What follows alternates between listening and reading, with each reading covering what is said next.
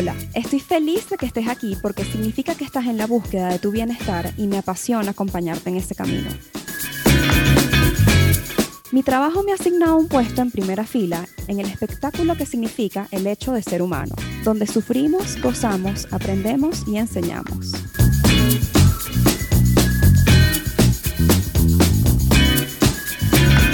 Es un espacio dedicado a normalizar la salud mental, donde converso aquellas cosas que yo también en algún momento he necesitado escuchar.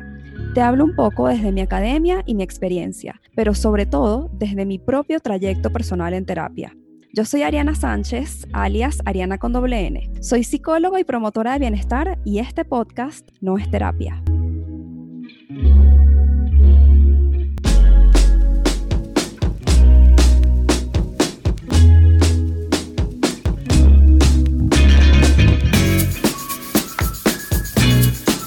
Advierto que puede ser que en este episodio me extienda un poquito más porque el tema de la productividad me gusta muchísimo. Tengo tiempo estudiándolo y hablando de él y tengo un montón de herramientas que compartir contigo.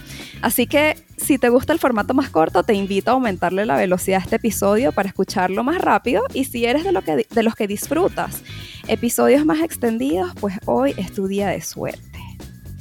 ¿Qué es la productividad? En teoría, es la medida de eficacia con la que se termina una tarea. Lo que pasa es que aquí hay un truquito porque tendemos a asumir que ser productivo significa hacer muchas cosas en un día y eso es incorrecto.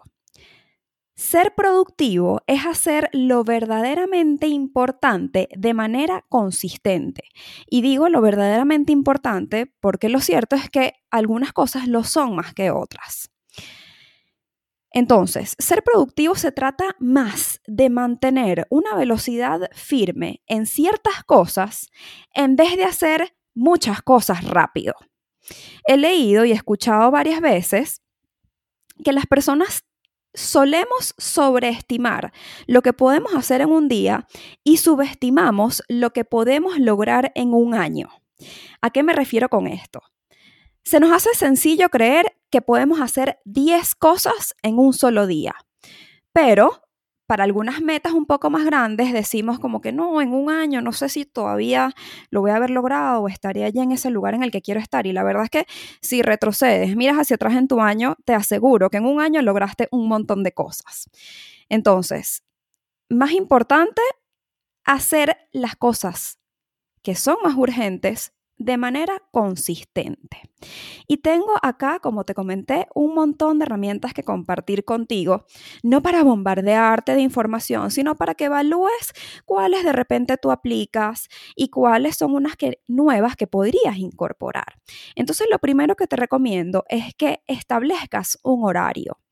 No tiene que ser el horario tradicional de 8 de la mañana a 5 de la tarde, sino el horario que a ti te funcione. Lo ideal es que manejes tu energía en vez de tu tiempo y aproveches los momentos en donde estás más activo naturalmente para hacer aquellas cosas más importantes. De hecho, por eso, desde hace un tiempo para acá se ha popularizado más el trabajo por objetivos en vez de por horario fijo. Con respecto a esto, también te recomiendo que establezcas una lista de, por ejemplo, las cinco cosas que te gustaría lograr en un día. Y de esas cinco, escoge tu top two, o sea, esas dos, máximo tres, que sean las más urgentes, que de verdad no quisieras que se acabe tu día sin que tú las hayas logrado. Y ya, con que tú hayas logrado hacer dos o tres cosas importantes en un día, te aseguro, eso se considera un día productivo. No te propongas 10, vas a terminar decepcionado si solo lograste 3. Proponte lograr esas dos o tres más importantes. La siguiente recomendación sería que crees un mini ritual previo a tu jornada que te active para comenzar. Por ejemplo, una secuencia de café, ejercicio, ducha, desayuno. Y luego empiezas a trabajar. O sea, como una, una mini rutinita pretrabajo. Y ya yo sé que puede ser que me ponga un poco repetitiva con el tema de las rutinas, pero es que me encanta demasiado el tema y también llevo mucho tiempo estudiándolo y te hablo con el respaldo de la ciencia. Entonces, la razón por la que te planteo esto es porque tu cerebro asocia secuencias de actividades. Es decir, actividad A, luego viene la B, luego la C, le sigue la D, al igual que asocias la secuencia de las letras del alfabeto, ¿correcto? Es muy importante que te enfoques en cómo empieza tu mañana, porque ella determina en buena parte el resto de tu día. Y un día tuyo cualquiera es como una micro, demostración de cómo es tu vida en general. Si tú agarraras tu día y la metieras en un telescopio, en un microscopio, perdón, lo, que tiene sentido es que tú veas ese aumento sería un día tuyo, cualquiera. Entonces, como buena parte de tu día la determina tu mañana, asegúrate de empezar de buena manera y crea ese mini ritual que te ayude a activarte para empezar a trabajar. Ahora, en esta jornada que es tu día, incluye siempre periodos de receso para comer, para contestar el teléfono, para mover tu cuerpo, esto es vital, etc. Si tú sigues en esta onda del trabajo en casa, tengo las dos próximas recomendaciones para ti. Lo primero, designa un área específica de trabajo, o sea, tu popular home office del que tanto hablo por Instagram. Y aquí me tengo a explicarte el por qué. Así como te acabo de explicar que el cerebro asocia cadenas de actividades, el cerebro también asocia lugar con actividad. Evita echarte en la cama o en el sofá porque ellos están asociados al descanso y la cama en particular al sueño. Entonces, si te echas allí, puede ser que te dé sueño o te dé flojera mientras estás trabajando. Y ojo, no digo que no lo hagas nunca. Incluso yo he llegado a hacerlo, pero es la excepción y no la regla. Y otra recomendación, si trabajas desde casa, cámbiate de ropa. La pijama también está asociada al sueño y al descanso. Así que quitándotela le envías la, la señal al cerebro de que es hora de activarse. Eso no solo es que le da más seriedad a tus actividades del día, sino que además bañarse y arreglarse, aparte de ser buenos hábitos de higiene, son una forma de amor propio. Y verte bien te sube el autoestima. Alta autoestima se traduce en alta productividad. Así que aprovecha cada estrategia sencilla que tengas a la mano. Ahora, pasemos a otro tema.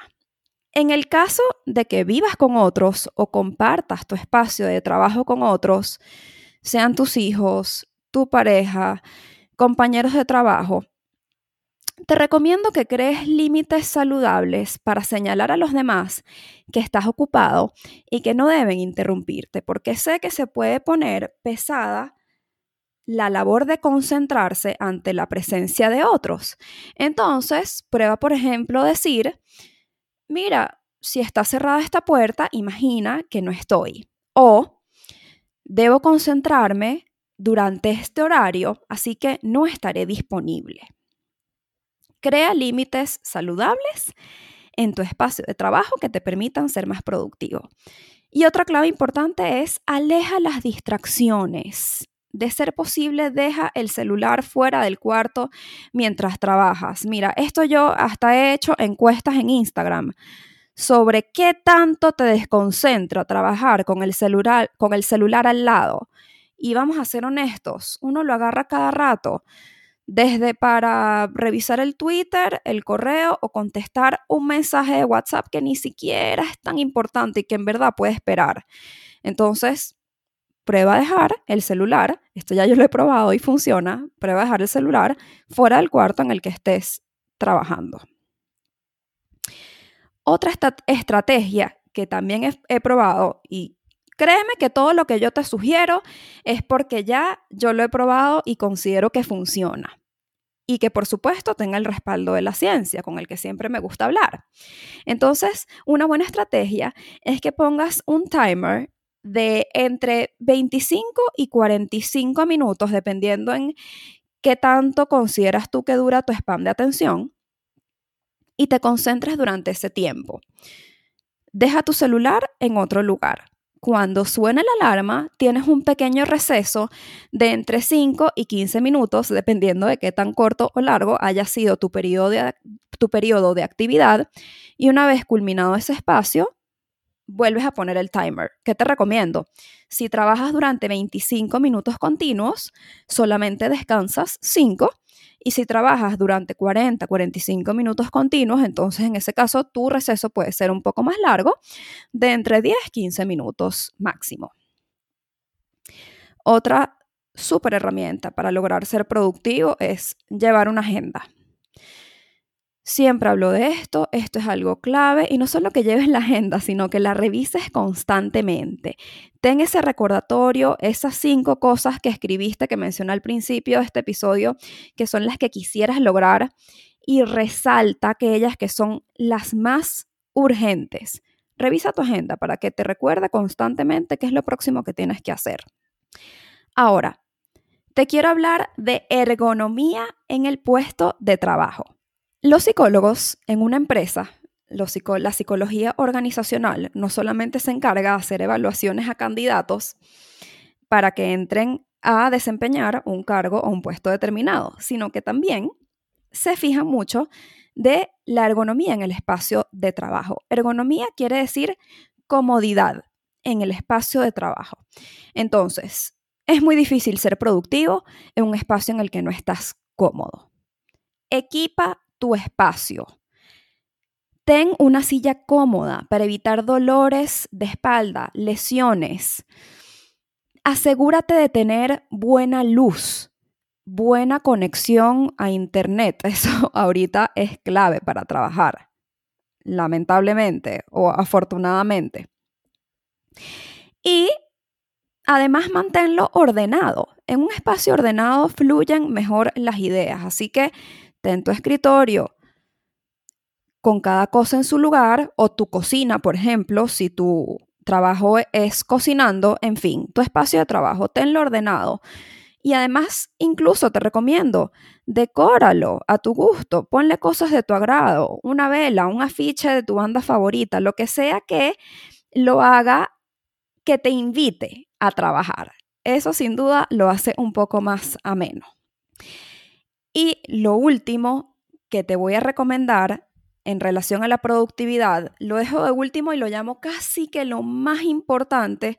Lo dejé de último porque me quiero extender un poco más aquí. Para lograr ser productivo es vital darle prioridad al sueño y al descanso. Sé que esta idea no necesariamente se concibe con tanta facilidad o tiene tanto sentido en este momento, en donde además lo cool es estar siempre súper ocupado y tener demasiadas cosas que hacer. No sé si tú estás de acuerdo conmigo, pero eso es como, si no estás súper ocupado, no sé en qué andas. Entonces, descansar, quiero que entiendas que descansar es tan productivo como trabajar porque es lo que te permite a ti estar en buenas condiciones para ponerte en acción. La idea que normalmente tenemos aferrada a la cabeza y que es súper errada es que descansar es perder el tiempo. Y esto no lo estoy inventando. Me canso de escucharlo. No, es que ¿qué, voy a? No puedo, eh, no puedo echarme, eso es perder el tiempo, no puedo dormir de más, eso es perder el tiempo. Entonces, normalmente, dentro de todas las actividades que tenemos que hacer en un día que son vitales para nuestro funcionamiento, siempre la que sale sacrificada es el sueño. Entonces, después terminas pagando las consecuencias, pagando la factura que te pasa el cuerpo, enfermándote, no sintiéndote bien, siendo poco productivo, porque si no has descansado apropiadamente, poco, poco puedes funcionar. Entonces, tatúatelo. Descansar es tan productivo como trabajar. Además, te refresca la mente para que puedan surgir nuevas y mejores ideas. Te voy a dar un bonus adicional y es que trabajes en un lugar frío, no helado, pero que esté fresco. Eso colabora a la concentración, ya que el cuerpo no tiene que ocuparse con la regulación de la temperatura. Y lo cierto es que el calor suele enlentecer al cuerpo, nublar la mente y distraer. Entonces, lo ideal es que puedas trabajar en un ambiente un poquito más frío, eso ayuda a concentrarse y a mantener el enfoque por un poquito más de tiempo. Entonces, bueno, sé que te acabo de compartir un montón de datos y trucos para ser más productivo y nuevamente no para que los apliques todos, sino para que tomes los que más te resuenen o quizás los que te hagan falta para ponerlos en práctica y mejorar tu productividad. Eso sí, te aviso desde ya que si no los pones en práctica no sirven de nada. Hay una, una, frase popular que dice, knowledge is power, el conocimiento es poder y eso es mentira. Lo que realmente te da poder es la acción. Entonces, así como esto no es terapia, lo que te planteo tampoco es tarea, pero realmente si no pones en práctica estos estas pequeñas herramientas de manera consistente para mejorar tu productividad, realmente es difícil que veas cambios. Entonces, te propongo que los apliques, que incorpores los que más te gusten y si ves algún resultado, corre a Instagram y cuéntame, que siempre quiero saberlo. Si además consideras que hay alguna estrategia adicional a las que te comparto, porque obviamente no me las sé todas, que a ti te funciona y que quisieras compartirla conmigo, entonces también la estoy esperando por esa misma vía, arroba Ariana con doble N. Mándame un mensaje directo, me encantará conocer todo lo que tú opinas de lo que aquí he conversado. Nos vemos el próximo jueves. Bye bye.